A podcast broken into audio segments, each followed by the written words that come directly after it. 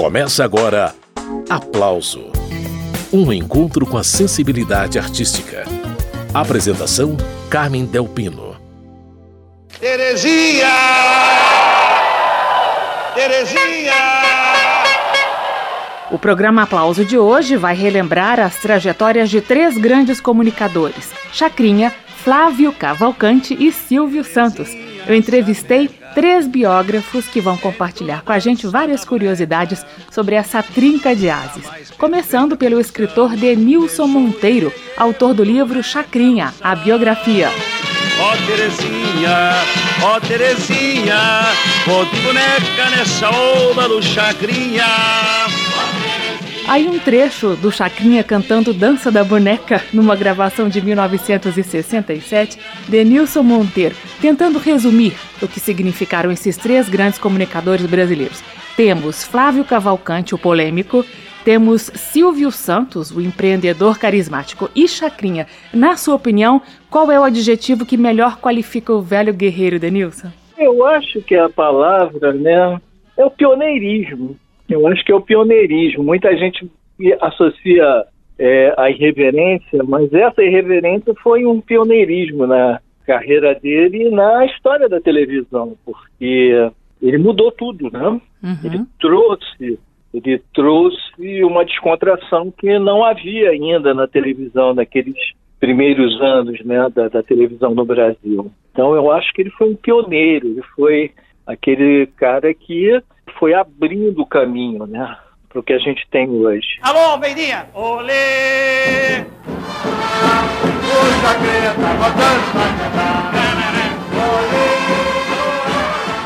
Aí o Chacrinha botando para quebrar. Então, Denilson Monteiro, Chacrinha começou a inovar e a fazer história no rádio ainda nos anos 1940, não é isso? Isso, ele começou no rádio, ele começou com o programa dele em Niterói, estado aqui do Rio de Janeiro, na Rádio Clube, né, de Niterói, e ele pediu, né, para a direção que ele queria ter um programa de carnaval. Era o Rei Momo na Chacrinha. Daí que vem o apelido dele, Chacrinha, porque a rádio ela ficava numa chácara, uma chácara com bichos ali na frente, patos, galinhas, gansos. E havia o estúdio da rádio. E aí ele teve essa ideia, Rei Momo na Chacrinha, que depois era muito sério naquela época, né? Muito respeito à religiosidade, né? o catolicismo. Quando vinha a quaresma, as músicas, que era um programa de carnaval, né? Rei Momo, né? Já diz isso. Era um programa que tocava músicas de carnaval. Quando vinha a quaresma, as pessoas ficavam mais naquela coisa, né, é, é, é, mais tranquila, mais reflexiva e tal. E aí ele não tinha também como fazer um programa de carnaval depois do carnaval, né? Ele quis continuar com o programa dele e teve a ideia de fazer o cassino Olha. Né, da Chacrinha. Ainda não era do Chacrinha, ele ainda continuava sendo o Abelardo Barbosa, ele não era chamado de Chacrinha, né? E aí fez esse programa e, e nesse programa é que veio com as coisas assim mais loucas, porque ele usava né, os recursos de sonoplastia para fazer como se fosse um, um cassino, como se passasse num cassino programa. Tanto é que é, é, é, é famosa a história de um casal de uruguaios que foram lá de noite em Niterói, chegaram no endereço né, para conhecer o cassino e quando encontraram era ele ele de cueca samba canção, porque o estúdio não tinha ar-condicionado, era muito calor, né? Uhum. E aí encontraram ele lá fazendo as loucuras dele, já com a buzina, né? Do lado do sonoplasta, de cueca e com um lenço amarrado na cabeça, para o suor não escorrer. E aí, cadê o cassino? O cassino não existia, né? Era isso. Palmas para ela, que ela merece! Ela merece! Ela merece! Ela merece. Depois dessa passagem impressionante pelo rádio nos anos 1940, na segunda metade da década seguinte, Abelardo Barbosa migra para a televisão, na TV Tupi. Entrava no ar a discoteca do Chacrinha, não é isso, Denilson? E aí que ele começou com a história de se fantasiar, por é, sugestão de um amigo dele chamado Salatiel Coelho. Ele começou a usar as fantasias, ele começou a, ele se dizia disque né? Ele, se dizia, não, ele era disque mas aí o que que aconteceu? Ele criou o figurino do disque jockey. Era um chapéu de jockey e usava na, no pescoço, e aí você vê isso durante a vida dele, é, é, essa indumentária, um disco de telefone, é a cópia de um disco de telefone grande, assim. Então era o disque jockey, né? E várias outras fantasias. Ele começou a fazer a festa ali, lá no mundo teatral, uma casa que tinha especializada em, em roupas cenográficas. E aí se vestia de gladiador, de tudo que era possível, né? Daqui a pouco, Ângelo Máximo! Daqui a pouco, Gerry Adriane! Atenção! Daqui a pouco, a mãe do Roberto Carlos! Daqui a pouco, o pai do Roberto Carlos! Como é que vai, minha? Vai bem? E aí que vem a história que eu falo do pioneirismo, dele ser um desbravador, porque naquela época a televisão era muito formal as pessoas, né, os, os, os, profissionais né, que ficavam ali diante da tela, eles ficavam em função do câmera. O câmera mandava neles. Né? Eles ficavam na posição que o câmera é, determinava. E ele não. Ele começou a, circular por tudo quanto era lugar, e fazer as brincadeiras. Muito bem, entrevista nessa primeira parte do programa é com o biógrafo do Chacrinha, Denilson Monteiro. Ainda vamos falar sobre Flávio Cavalcante e sobre Silvio Santos. Muitos artistas que hoje têm projeção nacional foram revelados nesses programas populares, como Benito de Paula, no programa do Chacrinha, na extinta TV Tupi, em 1972. Para a grande revelação do ano, com o seu conjunto, o meu amigo Benito de Paula. Palma para ele que ele merece. Onde está você com meu violão? Se você chegar fora de hora, não deixo você desfilar no meu cordão, não deixo não. Uh! E a conversa é com o autor do livro Chacrinha, a biografia de Nilson Monteiro. Pois é, Denilson, muitos artistas ficaram populares no programa do Chacrinha, né? Impressionante. Ele era muito dedicado a esse programa dele, era a vida dele, era o ganha-pão dele, né?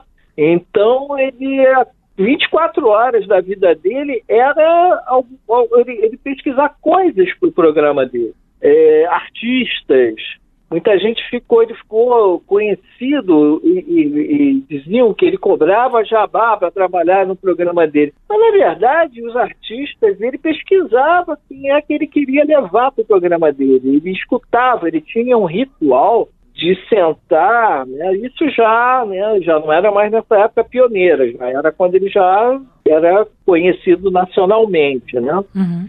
Ele sentava na oficina da casa dele, todos os dias, ao meio-dia, ligava o rádio para ouvir as paradas de sucesso de, das rádios e quem ele poderia chamar para se apresentar nos programas dele. Chacrinha continua balançando a e buzinando a moça e comandando a massa e continua dando as ordens no terreiro. Alô, alô, seu chacrinha, velho guerreiro. Alô, alô, Terezinha, Rio de Janeiro. Alô, alô, seu chacrinha, velho palhaço. Alô, alô, Terezinha, aquele abraço.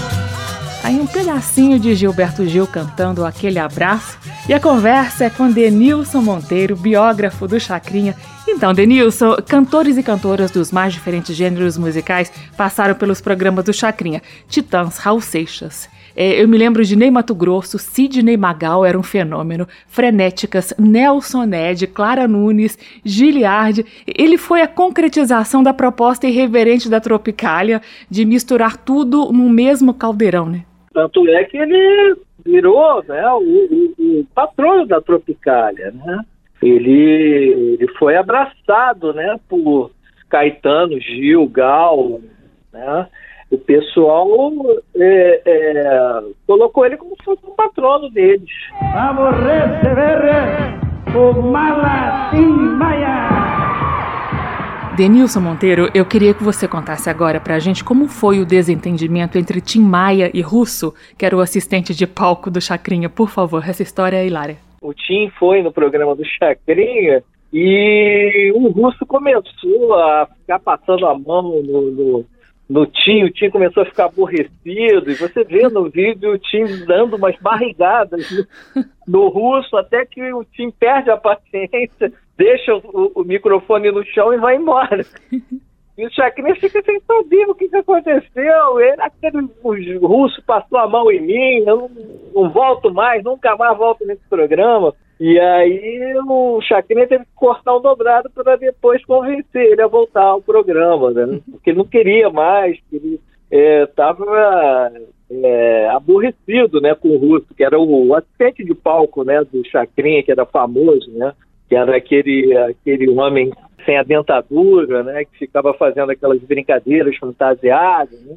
Às vezes o russo passava do limite e foi passar justamente com quem? Com o Tim, né? Que era aquela fúria, né, quando se aborrecia. Ainda falando de tretas, Denilson, é, na primeira fase do Chacrinha na Globo, ali no finalzinho de 1972, aconteceu um desentendimento histórico entre o Chacrinha e o Boni, que era o diretor-geral da emissora na época. Detalhes, por favor, Denilson. O problema todo é, foi porque o, o Boni queria é, estabelecer a grade né, de programação. Então ele queria o horário certinho queria que os horários fossem cumpridos, como hoje ocorre, né? Você vai lá e tá lá, tá o hora aí, vou ligar agora que é a hora da novela. Uhum. Oito e meia, domingo é hora do Fantástico. Mas o, o Chacrinha, ele não queria né, seguir essa regra. Já tinha um negócio também que o Boni e o Walter Clark queriam estabelecer o tal do padrão Globo de qualidade. Então eles queriam que o Chacrinha fosse um pouco mais comportado. E o Chacrinha não obedecia, ele vinha com aquelas, aqueles concursos, né, do é, o cachorro que tem mais pulgas, e acabou dando uma, um problema danado, porque eles levaram e daqui a pouco as pulgas começaram a, a, a morder todo mundo que estava lá no, no, no, auditório, lá na, é, no Jardim Botânico, né? É, a Globo teve que ser dedetizada, né? Porque estava todo mundo ali picado por causa das pulgas. Então essas coisas, e ele levou também a dona Cacilda de Assis, que ela recebia a entidade né, no seu, seu set da Lira, transformou a, a, ele transformou o programa num terreiro ali. Né? O seu set foi com seus cambonos, e fumando seu charuto, tomando sua cachaça. É, uma chacrete, inclusive, me contou que tinha chacretes que incorporaram ali, elas tiveram que ser retiradas. E aí a, a, os auxiliares de set colocavam um pano em cima delas, rezavam, e aí elas voltavam a si. Isso aí o, o Boni não queria, ele queria uma coisa mais refinada. E o Chacrinha não estava nem aí para refinamento, né? Ele queria a irreverência, né? Mas aí, aí juntou-se aí essa história da grade. E ele, ele vinha desrespeitando a grade. Todo tempo ele vinha desrespeitando. Até que teve um domingo, né? Que estava programado acabar e ia passar um filme do Steve McQueen, né? A Mesa do Diabo, que era sobre um jogador de, de pôquer. E o Chacrinha não acabava o programa, não acabava, não acabava, até que o Boni pegou, desliga isso aí, corta e vamos passar o filme. E aí fez isso e o Chacrinha ficou incontrolável. Quando ele ficava incontrolável, assim que ficava possesso, era aquele festival de palavrões e ele ficava irritadíssimo. É, acabou que ele disse: tô fora, vou sair daí, não trabalho mais aqui. Aí tentaram demover ele da ideia, não adiantou. Ele saiu da Globo em 72 e ficou durante 10 anos vagando por várias emissoras. Salve o Colégio São Joaquim! Salve o Colégio Rialengo! Olê, olá! Atenção! O Chacrinha vai dar um prêmio de mil cruzeiros para quem domingo na aposina do Chacrinha cantar melhor a música de Zé Ribeiro na porta da cozinha. Inscrições amanhã aqui na Rede Tupi, em São Paulo, Sumaré. E pode vir no dia do programa também. Meu cruzeiro para quem cantar melhor na porta da cozinha. A conversa nessa primeira parte do aplauso é com Denilson Monteiro, autor do livro Chacrinha, a Biografia. O Denilson, depois dessa saída intempestiva da Globo, o Chacrinha voltou para Tupi, é, mas a emissora estava meio que passando por um momento difícil. É, conta como que foi aquele momento, Denilson.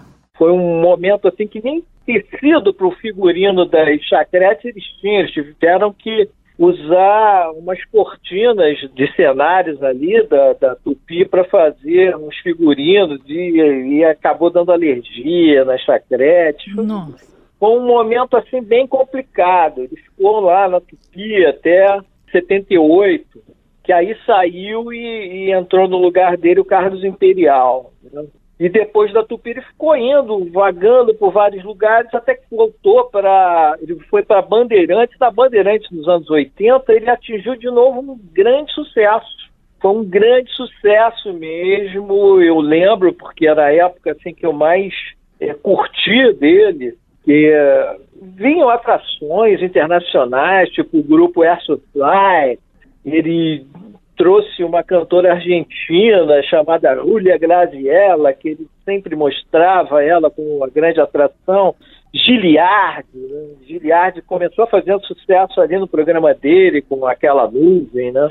Vamos receber o ídolo da juventude brasileira. Vamos receber Giliardi. E segue a conversa com Denilson Monteiro, autor do livro Chacrinha, a Biografia, então, Denilson, antes de voltar definitivamente para Globo, o Chacrinha teve uns perrengues na Bandeirantes também, né? Conta como que foi essa história. Dessa vez o problema não foi o Boni, né? O Boni não, não foi dessa vez o problema, mas foi a cara metade do Boni ali da Globo, que foi o Walter Clark. O Walter Clark foi para Bandeirantes para assumir ali a direção e eles começaram a se desentender porque ele tirou o programa dele do sábado, passou para o domingo, ele dizia que não dava certo, começou a se aborrecer. A Florinda, a esposa dele, foi quem pegou e, e fez né, um, um, meio de campo ali e falou com o Boni, eles se reconciliaram e ele voltou para a Globo em 82 e ficou até morrer. Quem vai querer bacalhau aí? Denilson, e essa ideia rocambolesca do Chacrinha de jogar bacalhau na plateia? Conta como começou essa história. É, essa história do bacalhau surgiu nessa época de TV Tupi. Ele ficou muito amigo do Venâncio Veloso, dono das Casas da Banha, que passou a patrocinar o programa dele. Né? E o Venâncio estava com o bacalhau encalhado, o estoque dele de bacalhau. E aí falou com ele o que, que, eu posso fazer, como é que eu posso dar um jeito nisso e tal. Ele, não, pode deixar. E começou com a história que ficou famosa de aparecer com aquela peça de bacalhau no, na, diante das câmeras lá, com o auditório, e ficava, vocês querem bacalhau? E aí jogava pro, pro pessoal, comprem lá também, nas casas da banha e aí o Venâncio conseguiu realmente ter boas vendas graças a essa propaganda dele. E isso se repetiu depois com azeite também. Teve um, um estoque de azeite que estava encalhado, ele conseguiu vender, mas felizmente ele não jogou a lata de azeite em ninguém da, da, do auditório, não arrebentou com a cabeça de ninguém. A benção, meu pai. Boa tarde, criançada! Denilson Monteiro, o que dizer sobre os jurados do Chacrinha? É, é o que maravilha, foi uma das mais queridas e é uma das mais lembradas até hoje. A gente sabe que em muitos momentos houve uma disputa por esses jurados entre os três: Chacrinha, Flávio Cavalcante e Silvio Santos, né? Chacrinha lançou essas pessoas, né? Elke, o, o Pedro, né? Edson Santana, que foi Rei Momo e fazia como se fosse um alter ego, que era contrário do que ele era na avenida, um homem caretaço, né? Ah. Com, aquela, com aquele cetro na mão que ele aparecia lá. O Silvio sempre, né, uma raposa assim, olhava, ah, isso aqui faz sucesso, eu quero no meu programa. E levava, né? Levava o Pedro para lá, o Chacrinha deve ter xingado muito, né? Uhum. Porque não mexa com o meu programa. Né? Então teve muito disso. Tinha uma disputa, assim, era, era um período assim de, de grande disputa pela atração. esse seu set da Lira, o Chacrinha levou para o programa, mas ele era uma atração do programa do Flávio Cavalcante. Nossa. E o que aconteceu? Eles levaram, eles foram, estava anunciado para o programa do Flávio, mas eles é, a produção do Chacrinha correu lá na, na, na, casa da dona Cacilda e acabou convencendo ela a ir lá para o programa do Chacrinha. o Flavinho, filho do, do Flávio Cavalcante, falou para mim que, inclusive, ele foi lá na, na, na no Jardim Botânico tentar resgatar a dona Cacilda, mas não deu. A conversa agora é com Flávio Cavalcante Júnior, filho do apresentador Flávio Cavalcante, que comandou programas de rádio e de televisão entre as décadas de 1950 e 1980. Ao lado de Chacrinha e de Silvio Santos, Flávio Cavalcante se consagrou como uma das lendas da mídia brasileira. E Flávio Cavalcante Júnior escreveu o livro Senhor TV, A Vida com Meu Pai, Flávio Cavalcante, que foi publicado pela editora Matrix. Flávio Cavalcante Júnior, muito bem-vindo. Existem duas biografias sobre Flávio Cavalcante. Por que você achou que estava aí na hora de dar o seu depoimento, Flávio? Primeiro, porque papai já faleceu há muitos anos, há 30 e poucos anos, 37 anos, e as pessoas vão se distanciando, o que é absolutamente natural. E é muita gente que está aí, não tem nenhuma referência dele, não sabe quem foi. Eu então achei que estava na hora de fazer um, enfim, uma, um depoimento sobre ele, enfim, que foi uma personalidade realmente muito importante no, no, na comunicação brasileira. É uma homenagem que eu faço a ele. Eu, eu acho que o livro é um livro homenagem. Ele é feito com muito carinho, eu não posso esconder isso, tá? então, nem quero esconder.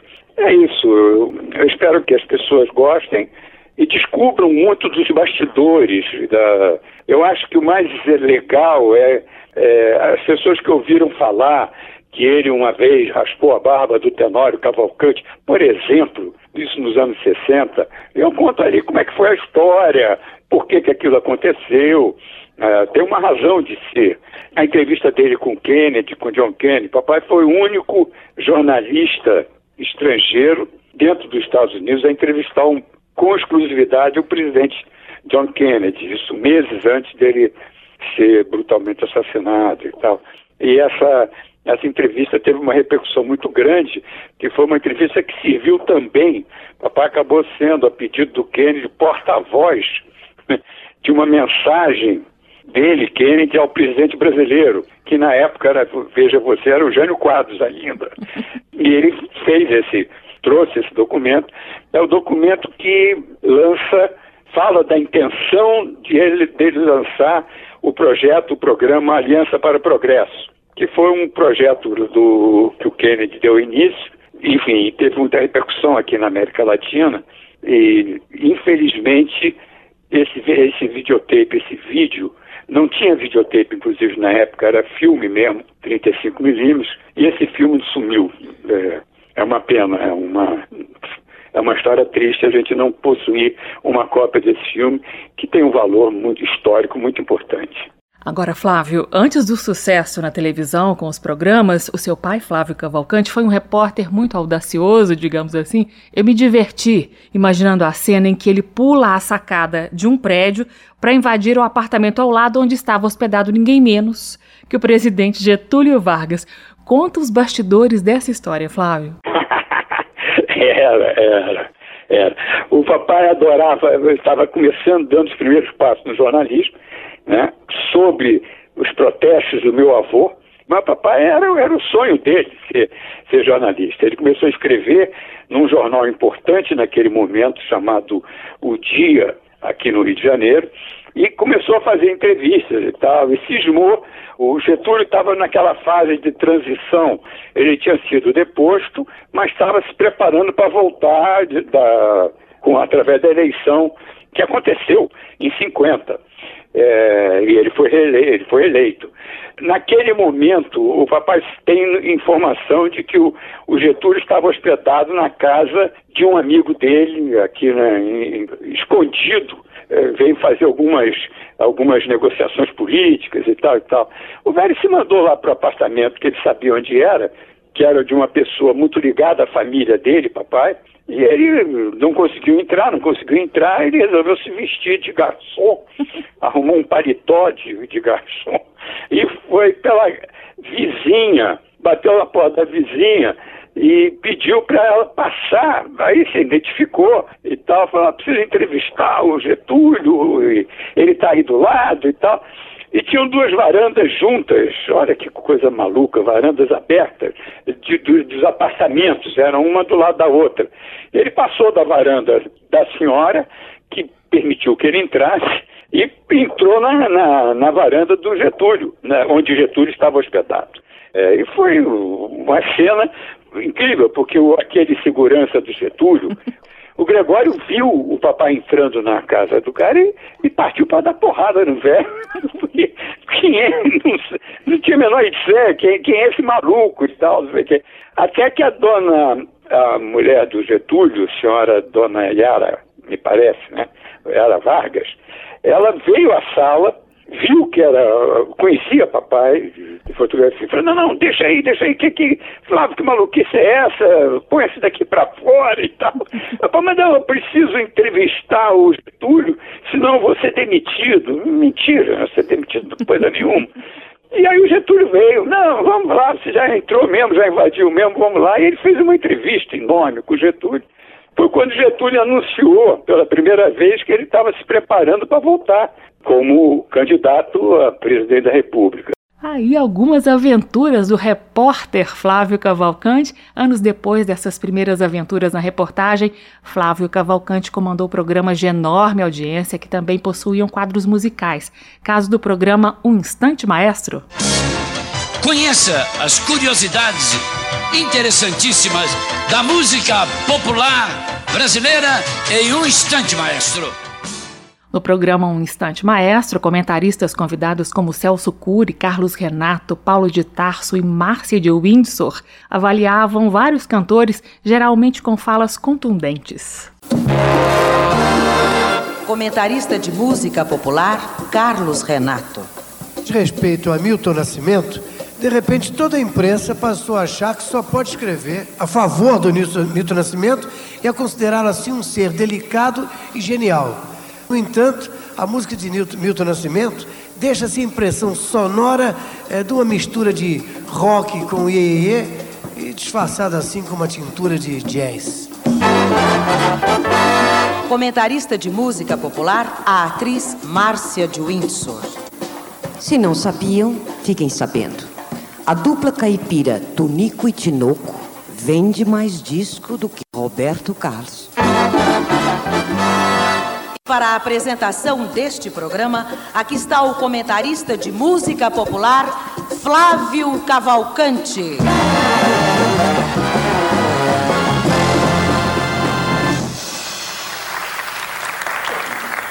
Que violência, gente! Mas que violência vocês entraram hoje no programa?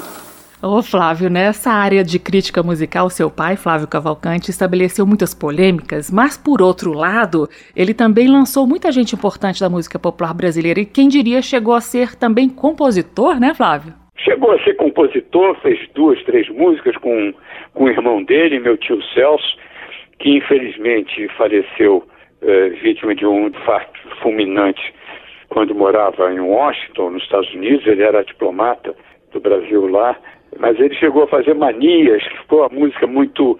Até hoje, as, as boates aí pelo Brasil tocam, cantam. Dentre as manias que eu tenho, uma é gostar de você. E vai por aí, uma letra gostosíssima.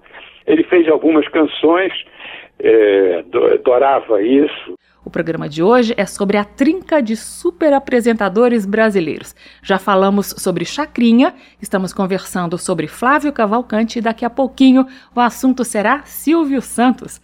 Ô Flávio, e essa história do seu pai quebrar os discos que ele não gostava no programa dele? Conta como que aconteceu isso, qual foi o primeiro caso? Esse programa chamava-se Um Instante Maestro, era um programa de crítica musical, e é isso, quer dizer, ele o objetivo do programa era incentivar e elogiar e promover e divulgar as músicas que ele considerava bonitas, que valiam a pena, que contribuíam para a música popular brasileira se firmar, e aí ele tinha referências como Dolores Duran, Noel Rosa naturalmente, e vai para aí dezenas de compositores importantes.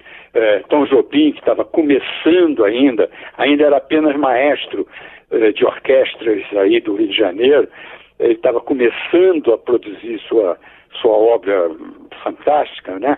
E por aí vai, Vinícius, e ao mesmo tempo ele criticava muito as músicas que ele considerava uh, calhordas e tal. Eu tenho um exemplo para te dar sobre música que ele criticava. Hum. Existia um, um compositor e cantor na época, no Rio Grande do Sul, chamado Teixeirinha. É, ele foi, foi, foi, famoso nos anos 60, muito famoso, tá?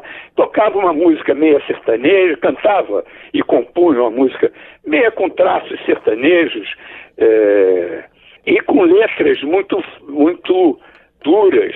A mais famosa delas chamava-se A História da Minha Mãe. E a história da minha mãe, a letra, é, era ele descrevendo a morte da mãe queimada no incêndio ela morreu no incêndio. Hum. Uma coisa, uma tragédia, obviamente. E o, e o Teixeirinha compôs e fez enorme sucesso lá pelo sul. Na cidade como Rio de Janeiro não, não chegou a fazer tanto sucesso, mas lá pelo sul fez muito sucesso. Onde ele começava, a letra começava assim, minha mãe morreu queimada, e vai por aí afora e tal, que tragédia horrível da minha vida e tal e tal. O velho achou aquilo um absurdo, cara é, achou que o cara estava explorando a morte da mãe para vender disco, para compor, e deu-lhe uma esculhambada no ar enorme, e pegou o disco e quebrou o disco. Foi a primeira vez que ele quebrou um disco. E aquilo ficou, marcou. E daí em diante as músicas que ele não gostava, ele, ele esculhambava e tal, e quebrava o disco. Isso dava uma repercussão muito grande, o Sérgio convia. E como Teixeirinha reagiu a esses comentários do seu pai, Flávio? Depois de ele, duas, três semanas seguidas, criticar, esculhambar a música do, do Teixeirinha, da mãe, que, da mãe que morreu queimada, ele parou de falar do assunto, obviamente achou que o assunto estava esgotado. Então, partiu para outras coisas, outras críticas e tal. Um belo dia, 15, 20 dias depois, liga lá para casa o Teixeirinha. Aí o papai estava lá e falou, papai, tem um Teixeirinho aqui querendo falar contigo. Disse, tá, tá bom, me, me dá o um telefone. Aí era um Teixeirinha que começou a reclamar do papai é, sobre a, a crítica que ele fazia, que era muito contundente e tal e tal. Apesar de ser o Flávio, eu nunca vendi tanto disco depois que o senhor me criticou. E eu, eu, eu preciso, inclusive, reconhecer isso do senhor. Se o senhor continuar me criticando, eu vou vender muito mais disco. Então, é isso aí. Eram as coisas do, do velho. Ah, eu não vou resistir. Vai um trechinho de Coração de Luto, do Teixeirinha.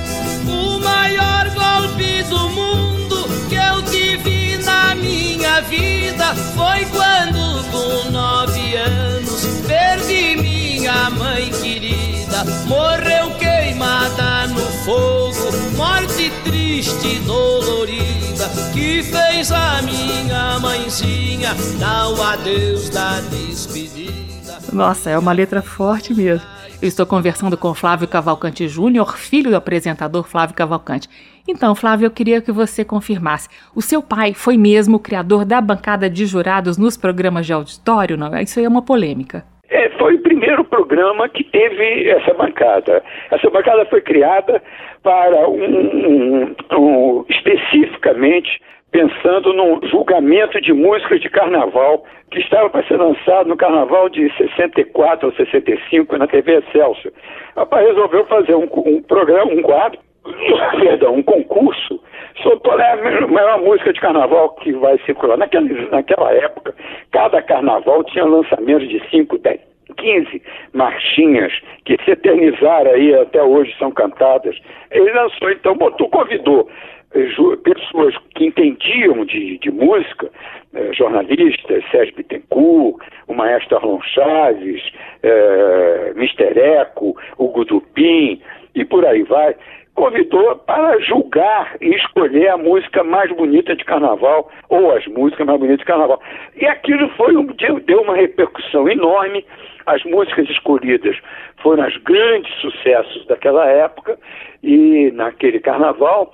E ele aí sentiu que os jurados poderiam ser usados em outros quadros do programa. E daí ele efeti acabou efetivando e nunca mais é, deixou de ter o júri, que ele sentia que era um, fazia um contraponto a ele. Ele disse o seguinte: eu não posso ficar falando sozinho duas, três, quatro horas. É, é muito chato, ninguém aguenta. Eu então preciso, eu distribuo o programa entre com os meus amigos jurados, que são que têm sempre coisas interessantes para falar, tem sempre geram polêmicas entre eles e tal e tal. É uma válvula de escape para que eu não fique, que o programa não fique só centrado numa pessoa só. É, e essa foi a, a, razão. E a partir daí todo mundo botou viu que a, que a ideia era muito boa, aí todo mundo botou seus jurados, o Chacrinho, o Silvio Santos, todo mundo jurado virou quase uma profissão. A pessoa era profissional do júri, ganhava um cachê expressivo para participar e um roubava jurado do outro. Então, o Zé, o Zé Fernandes foi sequestrado, entre aspas, pelo Silvio Santos para ir para o programa dele, com uma cachê muito maior. E vai por aí. Foi um momento da televisão, acho que gostoso e, e inofensivo. Dizem que a mulher do Chacrinha ficava de olho no programa do teu pai para saber quem estava se apresentando também, né? E vice-versa. e vice-versa. A minha mãe, velhinha, também ficava muito de olho no programa do Chacrinha e fazia anotações. Ah, anotações.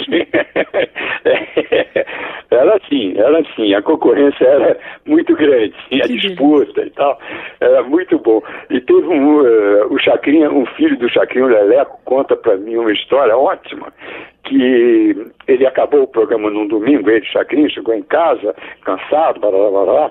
aí chegou para a mulher dele, daqui a pouco eu vou me lembrar o nome dela, como é que foi, foi falar do Flávio. Aí ela começou a falar, e começou a falar com mais entusiasmo do que a diplomacia recomendava. Resultado, o Chaque, e já você gostou? Então não precisa me ver mais, não, não tem que me ver mais, vai ver só o Flávio, pronto. Muito bem, eu conversei com Flávio Cavalcante Júnior, autor do livro Senhor TV, A Vida com Meu Pai, Flávio Cavalcante, que foi publicado pela editora Matrix. Flávio, foi bom conhecer ou recordar histórias de Flávio Cavalcante, seu pai. Daqui a pouco a conversa vai ser sobre Silvio Santos, outro grande da comunicação brasileira. Obrigada pela sua presença, Flávio. Foi um prazer para mim, um, um prazer para mim falar sobre o papai.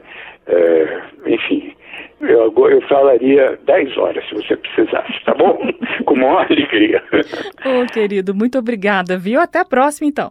Até a próxima, um abraço, obrigado pela entrevista, pela tchau. oportunidade de falar com teus ouvintes. Tá bom, um abraço, tchau, Flávio. Outro, tchau, tchau. E agora, Silvio Santos, outro grande nome da televisão brasileira, apresentador, empreendedor, de camelô a dono de um império televisivo e para falar sobre o carioca Cenoura Bravanel, nome de batismo do patrão do SBT, eu convidei um dos biógrafos dele, Fernando Morgado, que escreveu o livro Silvio Santos, a trajetória do mito, que saiu pela editora Matrix. Vamos a alguns trechos dessa conversa.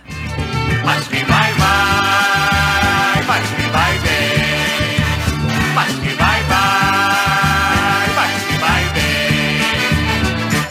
Fernando Morgado, essa trinca de apresentadores que nós estamos comentando no aplauso de hoje. Chacrinha, Flávio Cavalcante e Silvio Santos. Eu queria saber de você, Fernando, no caso do Silvio Santos, o que tem de diferente na trajetória dele que você percebeu escrevendo essa biografia? A identificação do Silvio com o público, ele sempre procurou se colocar no mesmo nível do público. Essa é uma característica interessante do Silvio. Até se você reparar, especialmente dos anos 70 para frente, hum. até a própria forma como o teatro, o auditório em que o Silvio trabalha, é, o nível do palco e da plateia é o mesmo. Então o Silvio sempre transita entre palco e plateia. Grande parte do programa dele ele faz inclusive no meio da plateia. Ele gosta de interagir com o público, ele não fica no alto, né, num pedestal, falando com as pessoas de cima para baixo. Não, ele gosta de ficar no mesmo nível. E isso também se reflete no próprio linguajar. Então, muitas vezes, o Silvio, isso fica nítido, ele não que ele finja uma certa ignorância, mas ele ele omite do público o quanto que ele sabe sobre determinados assuntos, para que realmente ele consiga fazer perguntas, porque a gente tem que pensar no seguinte, né? O Silvio Santos é um homem já com uma vivência enorme, é um dos maiores empresários do país, já viu muita coisa, já viveu muita coisa, é uma pessoa que lê muito, ele gosta de ler livros, jornais, revistas, e ainda impresso ele gosta muito também. Então ele tem uma bagagem, mas ele muitas vezes ele se preocupa em não colocar tanto dessa bagagem para que realmente o público não se sinta intimidado. Isso acontece muito. Então o Silvio sempre se preocupou com essa linguagem popular e também em estar próximo até fisicamente do público. Essas são características que moldam a personalidade do Silvio, com certeza. Agora, tem uma outra peculiaridade, né? Hum. O Silvio, ele além de ser um grande comunicador, ele é um grande empresário que foi uma coisa que o Flávio e o Chacrinha não evoluíram tanto nesse aspecto.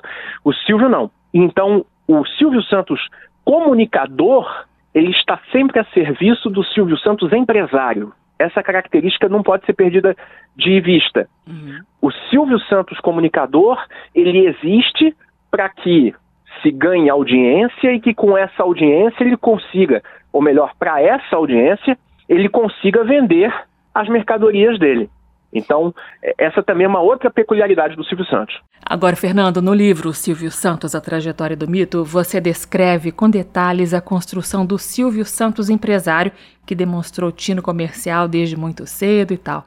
Mas antes de falar sobre isso, eu gostaria que você explicasse para a gente como foi sendo forjado o estilo Silvio Santos de comunicação. É, você acha que teve muita influência do rádio? Porque ele veio desse meio, né, Fernando? É, e a gente, para chegar nesse estilo, a gente tem que voltar para o Rio de Janeiro, na década de 40, quando o Silvio começa a trabalhar como camelô. E ele desenvolve ali, no centro do Rio, já uma capacidade de conversa com o público. E a partir dessa conversa, ele coloca a venda. Então, ali você já começa a ter uma parte do comunicador Silvio Santos sendo forjado.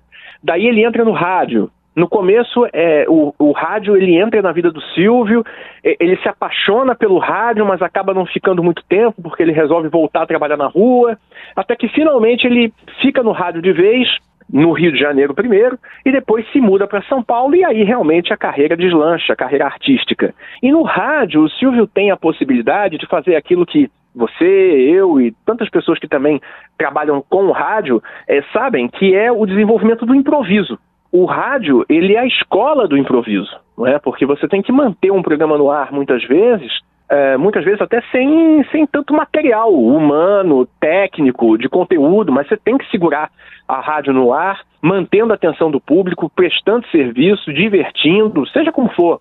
E o Silvio aprendeu a fazer isso realmente na prática. Não existiam escolas de radialismo, eh, mal existia uma faculdade de comunicação, não tinha isso, então se aprendia fazendo. E o Silvio ele teve a oportunidade de participar de vários tipos de programas no rádio. Até que finalmente ele entra na televisão, começa fazendo alguns pequenos trabalhos em TV, até que finalmente em 63 ele consegue um horário maior na TV Paulista, ele compra esse horário e lança o programa Silvio Santos. E aí também. Ele leva essa bagagem de lidar com a plateia do rádio e essa versatilidade ele leva para a televisão, porque ele começa fazendo um programa que era todo ao vivo, bem variado, uhum. e que em 63 durava duas horas e na década de 70 chegou a durar oito horas, chegou a durar dez horas ao vivo. Isso para essa geração é inimaginável, né? Mas eu vivi para ver Silvio Santos entrando no ar meio-dia e saindo meia-noite. Você tinha dentro dessa maratona todo tipo de atração. Você tinha concursos musicais, uh, programas de jogos, sorteios, quadros para arrumar namorado, namorada, uh, enfim, é, tudo que se possa imaginar em televisão, praticamente tudo, o Silvio fez. Reportagens, entrevistas. Era um programa realmente de variedades. Uhum. Ou, na verdade, uma sequência de programas, né? Porque cada quadro tinha o seu cenário, tinha o seu, o seu elenco, tinha a sua dinâmica, e o Silvio era o ponto em comum que amarrava aquela verdadeira programação que se arrastava pelo domingo, né? Então, chegou a tal ponto que o Silvio Santos se tornou, de fato, sinônimo de domingo, sinônimo de dia de semana, né? Uhum. E isso é um, é, é, um ativo incrível, né? Que essa geração que hoje vê é, streamers, youtubers, né, fazendo transmissões de duas, três, quatro, cinco horas madrugada dentro, não tem ideia do que, que era, né? O Silvio Santos fazendo aquilo todo domingo com uma estrutura realmente impressionante. Haja fôlego e improviso. Eu estou conversando com Fernando Morgado, autor do livro Silvio Santos, A Trajetória do Mito. Pela TBS, canal 11 do Rio, e pela TV Tupi para todo o Brasil, com cidade e com outra cidade. Lombardi, Ei, Lombardi! Oi, Silvio. Conta para nós o que é que vai acontecer ainda hoje, Lombardi. Então, Fernando, Silvio Santos conseguiu índices de audiência históricos na carreira dele, né? Talvez o caso mais emblemático tenha sido do Cidade contra Cidade, que era um dos programas, né, dos formatos que o Silvio mais gostou de fazer na vida e que inclusive foi criado por ele, né? O Silvio sempre se inspirou muito nos Estados Unidos, mas o Cidade contra Cidade ele faz questão de dizer que foi uma criação dele. E o Cidade contra Cidade, ele teve um tempo que foi exibido durante a semana, nas noites de quinta-feira, em São Paulo. Então, quer dizer, ele fazia o programa de domingo e ainda fazia um programa durante a semana. Nossa. e esse é impressionante. E esse programa, ele chegou a ter uma audiência tal que foi só um ponto menor que a audiência da transmissão da chegada do homem à Lua. Isso foi capa da revista Realidade nos anos 60. Então, as audiências eram estratosféricas, e no caso do domingo específico, a gente tem que lembrar que durante os anos 60, os anos 70 e até os, os anos 80, é, o comércio ele não funcionava plenamente nos domingos. Então, havia muito pouca opção de lazer para o povo. Né? Uhum. Então o que, que você tinha? Você ia para a praça, você ia para o estádio de futebol, se fosse numa cidade com praia, você ia para a praia, ou ia para a igreja, ou ficava em casa vendo o Silvio Santos, que durante muito tempo foi o único programa ao vivo que tinha no domingo. Então isso também ajudava muito a impulsionar a audiência. Daí, quando os shoppings começaram a abrir, o comércio começou a funcionar no domingo, aí a realidade mudou, e daí a gente entra nos anos 90, né, com aquela competição Gugu e Faustão, que daí meio que tomou conta de parte do domingo, né? Mas até o fim dos anos 80 só dava Silvio Santos. Jacareí vai ganhar! Vai ou não vai? E Guaratinguetá vai deixar! Agora Tiguetá vai deixar, vai deixar. Lombardi, até agora qual é o resultado, Lombardi? Fernando Morgado, por que a plateia sempre feminina nos programas do Silvio Santos? As colegas de trabalho do Silvio? Essa explicação, quem dá melhor é o Rock. Né? E eu coloco no livro a explicação que ele dá, que o Silvio considera que a plateia feminina ela reage de forma mais espontânea, de forma mais livre do que a plateia masculina. Os homens seriam mais contidos, seriam mais tímidos e que na visão deles, dele, do rock, né, que monta a plateia, né, uhum. seriam pessoas mais espontâneas. As mulheres seriam mais espontâneas e daí o programa renderia muito melhor. Então, até pelo fato de que, de novo, o Silvio, ele interage com o público, então ele conversa e ele gosta de chamar de colegas de trabalho porque ele percebe que realmente apesar dele ser um animador, do programa levar o nome dele, ele depende muito do desempenho do auditório. Depende muito. Então, se é uma plateia fria, uma plateia tímida, uma plateia que não rende, o programa fica prejudicado. Uhum. Só não fica prejudicado por completo porque o Silvio é muito experiente e ele dá uma solução para a dinâmica do ar. Mas a plateia, ela é fundamental para o programa Silvio Santos. É realmente quase um co-animador é quase um, um ser independente e que o Silvio dialoga, trava conversas e brincadeiras com ele. E os jurados, Fernando? Aracide Almeida, Nelson Rubens, Pedro de Lara, Décio Pitinini. Na conversa com o filho do Flávio Cavalcante, agora há pouco, ele afirmou que o corpo de jurados com papéis definidos, nisso Flávio Cavalcante teria sido pioneiro. Então, qual foi a contribuição do Silvio nesse formato? Ah, isso é verdade. O pioneiro foi, de fato, o Flávio Cavalcante, é, com figuras, inclusive, super lembradas, né? Marisa Ruban, Uh, enfim, tanta gente importante que passou, Erlon Chaves. Márcia de Windsor. É, Márcia de Windsor, o maior símbolo de todos, com certeza. que só dava nota 10. Isso. Sem dúvida. E o, o, o, júri ocupava também um papel de protagonismo imenso na dinâmica do programa Flávio Cavalcante. Né? Da mesma maneira que o auditório ele era muito importante para o Silvio, o júri era muito importante para o Flávio. Né? Ele conversava com o júri o tempo todo, o júri permanecia no palco, é, era realmente muito importante. No caso do Silvio, o júri ele participava muito, era num segmento específico que era o show de calouros. Uhum. Então, no show de calouros, o júri ele tinha um papel, né? Aliás, houve uma história que foi de um jurado que fazia muito sucesso no Flávio Cavalcante e que o Silvio levou, né? Contratou que era o Zé Fernandes. Olha que era uma figura conhecida por ser ranzinza, por ser fechado, mal-humorado, e que depois esse papel foi ocupado pelo Pedro de Lara. E falando de Pedro de Lara. Dupla número um, a dupla número dois, Pedro de Lara. Eu quero dizer ao senhor que eu não fico com nenhuma das duplas. Como não fica com Que saída! A conversa é com o autor do livro Silvio Santos, A Trajetória do Mito, que foi publicado pela editora Matrix. Então, Fernando Morgado, de 83 a 86, Flávio Cavalcante trabalhou na empresa do Silvio Santos. O clima era de rivalidade entre os dois, esses dois titãs disputando o mesmo espaço, ou não? Na verdade, existia uma espécie de duelo artístico hum. para ver quem era o melhor comunicador do Brasil. O que é muito interessante, né? Porque realmente são dois titãs. Então, só que com estilos diferentes. Né? O Silvio ele era muito mais animador. Realmente, é um homem que incendeia a plateia. É fazer o povo cantar, bater palma, pular. É, é, o Silvio é, é disso. O Flávio, eu vejo muitas vezes não só como um apresentador, mas sobretudo como um grande repórter. Então, o Flávio, o programa dele era também conhecido não só pelo júri, mas pelas reportagens que ele fazia ao vivo no palco. Verdade. De levando, né, levando uh, figuras do momento, levando temas de impacto, entrevistando ao vivo. Então, essa era uma capacidade que o Flávio tinha, que pouca gente demonstrou ter na TV e que, por exemplo, o Silvio nunca demonstrou, porque, inclusive, eu, eu já vi várias vezes no programa dele, há muitos anos atrás, né? Por exemplo, quando uma pessoa chegava, ele começava a conversar com ela, um talvez um cliente do baú, uhum. ou um, uma participante qualquer de um quadro, e às vezes começava a contar uma história triste da própria vida e o Silvio dizia: não, aqui não se fala de tristeza, aqui só se fala de alegria. Então era uma proposta diferente. Né, que inclusive é o que ele canta né, no tema de abertura do, do programa Silvio Santos. Né, agora é hora de alegria. Agora é hora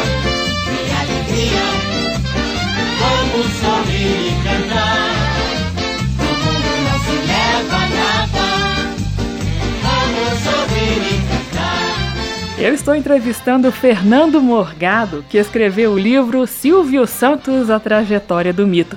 Ô Fernando, nesse livro você registrou 360 frases ditas por Silvio Santos. Numa delas, o Silvio fala sobre o Chacrinha, da admiração dele pela espontaneidade do Chacrinha, né? O Silvio dizia que o Chacrinha era algo realmente diferente na TV. Uhum porque né, ele falava, não, eu vou, apresento meu programa de terno e gravata. O Chacrinha não, o Chacrinha é uma coisa diferente. E o Silvio, inclusive, quis contratar o Chacrinha no, no começo do SBT, porque não aconteceu, o Chacrinha foi para Globo, né, nos anos 80.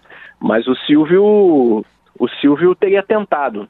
Porque o Chacrinha, ele, ele também foi um grande animador, né, de também incendiar a plateia, uhum. a tal ponto que por exemplo, uma banda entrava para cantar no programa do Chacrinha, você mal conseguia ouvir a música, porque era aquela barulheira daquele auditório lotado com gente saindo pelo ladrão.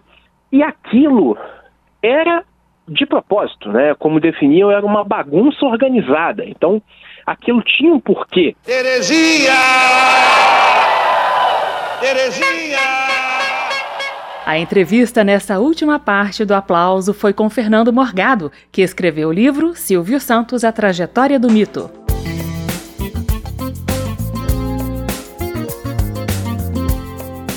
O aplauso termina aqui. Você encontra esta e outras edições do programa na página da Rádio Câmara, que é radio.câmara.leg.br, radio.câmara.leg.br. O aplauso fica disponível também em podcast. Na semana que vem eu estarei de volta. Até lá! Termina aqui. Aplauso. Um encontro com a sensibilidade artística. Uma produção da Rádio Câmara transmitida pelas rádios parceiras de todo o Brasil. Apresentação: Carmen Del Pino.